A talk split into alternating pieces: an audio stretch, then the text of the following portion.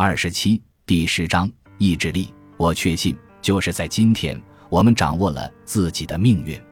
摆在我们面前的任务，并没有超出我们的能力，它带来的痛苦和艰辛，也都没有超出我们忍受的范围。只要我们忠诚于自己的事业，并怀着必胜的信念，胜利不会拒绝我们。温斯顿·丘吉尔。朱利安继续用瑜伽师拉曼的奇特预言来为他和我一起分享的智慧做主角。我已经了解到心智花园中储藏着宝贵的能量和潜力。通过灯塔的象征，我知道了在生活中制定目标具有无与伦比的重要性。我也了解了设定人生目的地的效能。通过那个两米七高、四百公斤重的日本相扑选手的例子，我接受了古老的概念产物的指引。知道了自我控制的丰厚回报，然而这时我还不知道，有意思的还在后面呢。你还记得吗？我们那位做相扑选手的朋友可是全身赤裸的，除了一条掩在私处上的多股编织的粉红带子。我不失时机地插了一句话：“倒也是。”朱利安也赞同，那条粉色的带子用来提醒你记起，在建构起一个更加丰富。幸福和开明的人生中，自我控制和纪律所具有的作用，在我遇到的所有人当中，我的那些智者导师无疑是最健康、最安详、最有满足感的一群人。同时，他们还是最有纪律性的人。智者教育我说，自律的美德就像那条遮在关键部位上的粉色带子。你有没有花时间研究过一条多股编织的粉色带子，约翰？这个我似乎不太感兴趣，我咧嘴一笑。好吧，有机会好好看上一看，你会发现上面连着很多细小的钢丝，彼此首尾相连。如果单独来看，每一根都很脆弱不结实，但是一旦把它们合在一起，就要比单根线要结实得多。最后，这股带子变得比钢绳铁索还坚韧。自我控制和意志力就与这个道理相类似。为了建起钢铁般的意志，最不可缺少的一个环节，就是坚持做微不足道的小事情，以此来培养自我约束的优良品质。持之以恒，一个小作为累积在另一些更小的作为之上，最终就能像核聚变一样，产生出充沛的内驱力。朱利安意味深长地看了看我，接着说：“也许有一句古老的非洲谚语，最能说明这个道理：把蜘蛛网一股一股地连起来。”就能捆住一头凶猛的狮子。当你将自己的意志力释放出来，你就变成了自我世界的主人。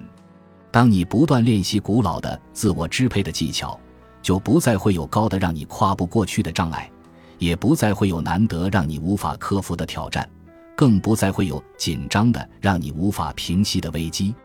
自我约束会在人生最磕磕绊绊的时候，向你提供心智中储备的无穷能力。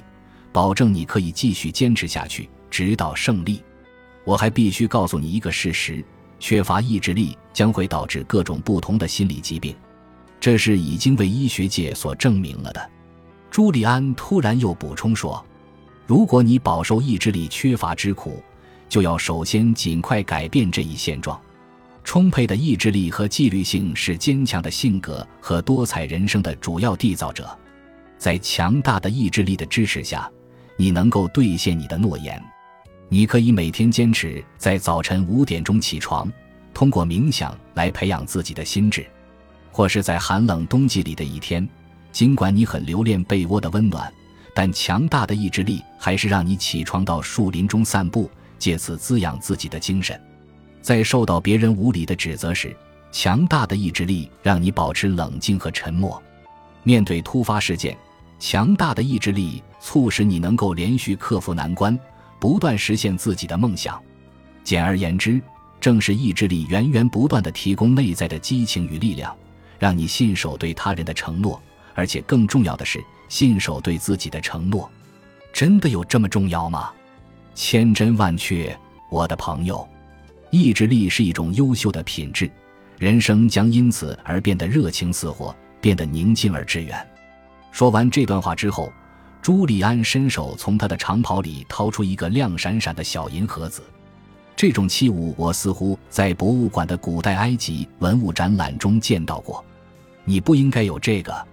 我开玩笑说，喜马拉雅山上的智者在我离开前的最后一个晚上，特意送给我这件礼物。他们为我举行了一个愉快而充满温馨的欢送仪式，那是我一生中最无与伦比，也最让我忧伤的一段记忆。我不想离开喜马拉雅山上天堂般的生活，那里是我的精神避难所，是世界上最完美的心灵绿洲。那些智者已经成了我精神上的兄弟姐妹，让我体验到血缘之外的另一种亲情。那天晚上，我把自己的一部分永远的留在喜马拉雅的高山上了。朱利安说着，声音渐渐变得轻柔。啊，让我看看，刻在盒子上的是些什么字？在这儿。我读给你听，别忘记这段话，约翰。艰难时日里，就是这段话帮助了我。我希望在你遇到苦难的时候，它也能让你的心灵得到慰藉。这段话说的是，通过铁一般的纪律，你会铸造出勇敢而平和的性格；通过意志与美德的培养，你一定会达到人生最高的理想境界。你会生活在美好、快乐和生机盎然的天堂世界。如果没有这些，你就会像遗失了指南针的水手一样彷徨失路，最终与船只一起沉没。我从来没有真切地考虑过自我控制的重要性，尽管我已经多次希望自己具有更强的意志力。我承认，你是说我真的能够培养起意志力，就像我那十几岁的孩子在健身馆里练出他的臂膀上的肌肉一样吗？这个类比真是很精彩。你对待自己意志力的方式，就像你的孩子在健身馆里对待他的身体一样。任何一个人，不管眼下他们有多么虚弱，多么没精打采，都能在很短的时间内增强自身的纪律性。每当人们想起现今的圣人与楷模时，都会想起一个人，他在追求自己的事业时，曾经不带粮食徒步几个星期，忍受了惊人的痛苦。他就是圣雄甘地。然而，当你对甘地的一生进行了研究以后，你会发现他并不是自我控制的大师。你不是打算告诉我说甘地是个巧克力狂吧？是吗？不太一样，约翰。当他还是一个在南非工作的年轻律师时，他拥有火山爆发般的热情。进食的戒律和沉思冥想对他来说，就像他晚年那条标志性的白色腰带一样陌生。你是说？只要进行了正确的训练和适当的准备，我就能达到像圣雄甘地那样高超的意志力水平。为什么非要像别人呢，约翰？其实每个人都是不一样的。瑜伽师拉曼教给我最基本的原则是：真正开悟了的人们绝不以与别人相似为荣，他们更乐意成为新型自我的开创者。不要跟别人赛跑，你要和自己赛跑。朱利安回答说：“当你有了自我控制的能力时，你就会下决心去做你一直想做的事情。对你来说，可能是去参加马拉松长跑训练，掌握橡皮艇冲浪的技巧，甚至是放弃法律职业而成为一位艺术家。无论你的梦想是物质上的富足还是精神上的丰富，我都不会对你指手画脚。我只是想要告诉你，如果你能开启沉睡着的意志力。”一切尽在你的掌握之中，朱利安补充说，在你的生活中进行自我控制以及加强纪律性，还会带给你巨大的自由感。单单这一点就足以引发巨大的变化。你的意思是，大部分人都是自由的，他们可以去想去的地方，做他们喜欢做的事情，但是有更多的人仍旧是冲动的奴隶，他们消极被动，习惯于见招拆招。却并不具有前瞻性。打个比喻，这些人就像被浪花冲上海岸的泡沫，任凭海潮把他们推向任何方向。当他们正和家人在一起时，如果有同事打电话说有急事，他们就会立刻赶过去，从不停下来想想，到底哪件事情对他们的人生目标来说更重要。所以，就我的观察经验来说，无论是在西方还是东方，这种人都拥有自由的权利。却没有享受到真正的自由，在他们身上缺乏一种至关紧要的元素：从看似紧急的情况中选择正确的事情的自由。除了赞同朱利安之外，我实在是无话可说。的确，我没有什么可抱怨的。我有一个非常美好的家庭，一座舒适的房子和蒸蒸日上的法律事业。可是我真的不能说自己已经得到了真正的自由。我的手机整天嗡嗡作响，让我像新西兰牧场的奶牛一样疲于奔命。我似乎永远都处在极度的慌乱中，从来都没有时间和詹妮进行深层次的交流，没有静下心一个人思考未来。没准我会成为波士顿马拉松比赛的冠军呢。我想的越多，越意识到我在年轻的时候几乎从来没有体验到真实的无拘无束的自由。我成了工作的奴隶，生活的奴隶。培养意志力能够给我带来更多的自由吗？自由好比一所齐整的房子，你一砖一瓦把它垒起来，你要放上去的第一块砖就是意志力。这个品质可以激励你在任何情况下去做正确的事情，它给你提供精力和勇气，让你过上所期望的生活，而不是成为生活的奴隶。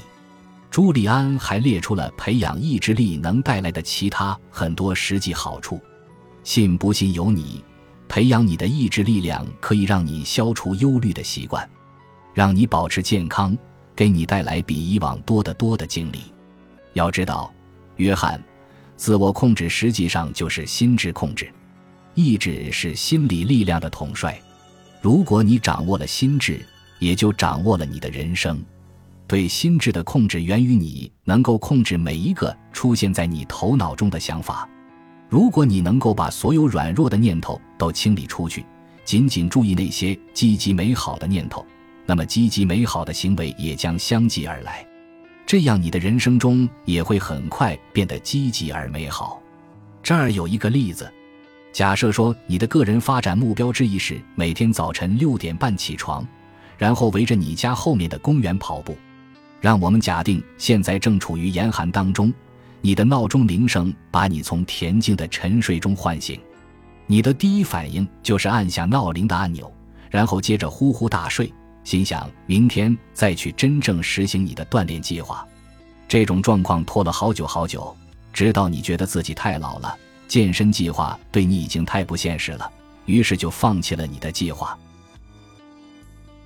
本集播放完毕，感谢您的收听，喜欢请订阅加关注。主页有更多精彩内容。